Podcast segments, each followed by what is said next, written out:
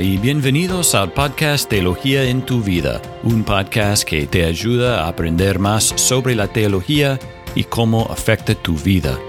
Yo soy Jason y estoy acá con Eric y en el último episodio aprendimos que Dios nos creó para el trabajo. Entonces es algo bueno, todo lo que Dios creó era bueno, es bueno. Pero también sabemos que la caída afectó toda la creación, incluso el trabajo. Por eso el trabajo es difícil y trabajamos en sistemas que están rotos.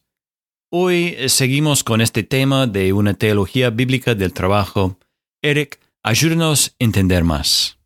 Bueno, gracias Jason. Y sí, hoy vamos a continuar con, con esta serie sobre el trabajo y el cristiano.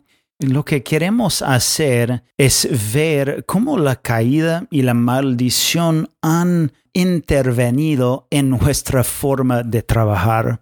La semana pasada hablamos sobre cómo la maldición ha afectado el trabajo en sí, pero ahora veremos cómo afecta nuestra actitud frente al trabajo.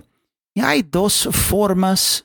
Una es hacer del trabajo como un Dios, un, un ídolo en nuestras vidas. Y la segunda es lo que se llama, en según segunda Tesalonicenses, como trabajar desordenadamente. Primero, a, veces la tentación es ver el trabajo como un ídolo o un dios en la vida. Es decir, por la plata que ganan o la satisfacción que obtienen y a veces niegan a sus familias o a otras responsabilidades en sus vidas. Eso es pecado y el trabajo puede convertirse en un ídolo. Y a veces la gente piensa que si, por ejemplo, si, si trabajan los domingos y niegan la responsabilidad a ir a la iglesia para trabajar, eso puede también significar que tu trabajo es un ídolo en, en la vida.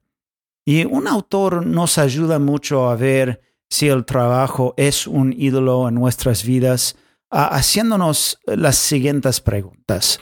Uno es, ¿es tu trabajo la principal fuente de satisfacción? y la segunda pregunta es, en tu trabajo buscas ser como el mejor para hacerte un nombre y haces todo lo que haces solo para ser reconocido. Y también otra pregunta es, ¿tu trabajo se convierte, por ejemplo, principalmente en marcar la diferencia en el mundo? E-, es decir, que estamos tratando mucho para servir a nuestros propósitos, Obviamente queremos servir, pero si trabajamos pensando que somos como la última solución para todos los problemas, eso puede indicar un ídolo. Pero también vemos en la Biblia la advertencia contra aquellos que quizás tienen la tendencia de ser al revés, e, es decir, ser perezosos Acá estamos hablando de la gente que no trabaja mucho o no quiere esforzarse. Vemos la advertencia contra esta actitud en 2 Tesalonicenses capítulo 3, versículo 10 a 12, donde dice, porque aun cuando estábamos con ustedes, les ordenábamos esto. Si alguien no quiere trabajar, que tampoco coma. ¡Wow! Porque oímos que algunos entre ustedes andan desordenadamente, sin trabajar, pero andan mediéndose en todo. A, tales personas les ordenamos y exhortamos en el Señor Jesucristo que trabajando tranquilamente coman su propia pan. Entonces la pregunta es, ¿Qué significa ser desordenadamente o trabajar desordenadamente? Un autor dice que es la, la actitud de no ver a Dios, por ejemplo, en el trabajo o cómo Él está obrando en el trabajo. Es un corazón que no comprende cómo Dios está utilizando tu trabajo para, para formarte. Un, corazón que niega su responsabilidad cristiana de servir. Significa otras cosas también. Quizás eh, están muy distraídos en el trabajo o, como los que tienen la capacidad de trabajar pero no lo hacen y dependen del trabajo duro de otros para vivir. Puede significar que haces lo mínimo para terminar el día o un proyecto. Bueno, Jason, hay, hay, muchas cosas en cómo podemos ver la maldición en nuestro trabajo, pero queremos terminar este podcast o este este episodio con un poco de buenas noticias. Eh, entonces la pregunta ahora es, como cristianos, ¿cómo deberíamos pensar sobre el trabajo? Bueno, primero, creo que Dios nos redimió para hacer buenas obras. E, entonces, Jason, tenemos que pensar en el trabajo como un resultado, en un sentido, de nuestra salvación. Obviamente, hemos visto como el, eh, el trabajo eh, es algo de, de la creación de Dios, pero también creo que Dios nos redimió para hacer buenas obras. Sí, es cierto que los creyentes y eh, incrédulos trabajan, pero como cristianos, nuestro trabajo ahora es diferente en la actitud que nosotros tenemos. Um, por ejemplo, Efesios capítulo 2, versículo 10 dice, porque somos hechura suya, creados en Cristo Jesús para, ¿para qué? Para hacer buenas obras, las cuales Dios preparó de antemano para que anduviéramos en ellas. E, entonces yo creo que cuando trabajamos debería ser lleno del fruto de la salvación que nosotros tenemos en Cristo. También nuestro trabajo es para servir y amar a otras personas. E, el objetivo de la, la vocación o el trabajo es amar y servir al prójimo. Y obviamente en el trabajo deberíamos tener una actitud que estamos sirviendo y, bendiciendo a otros. Y y quizás esto sea más difícil en los trabajos que, por ejemplo, están detrás de un escritorio con una computadora y no interactúas mucho con la gente, pero todavía necesitamos recordar que nuestro trabajo está bendiciendo a otras personas. Jason, también necesitamos recordar que trabajamos para el Señor.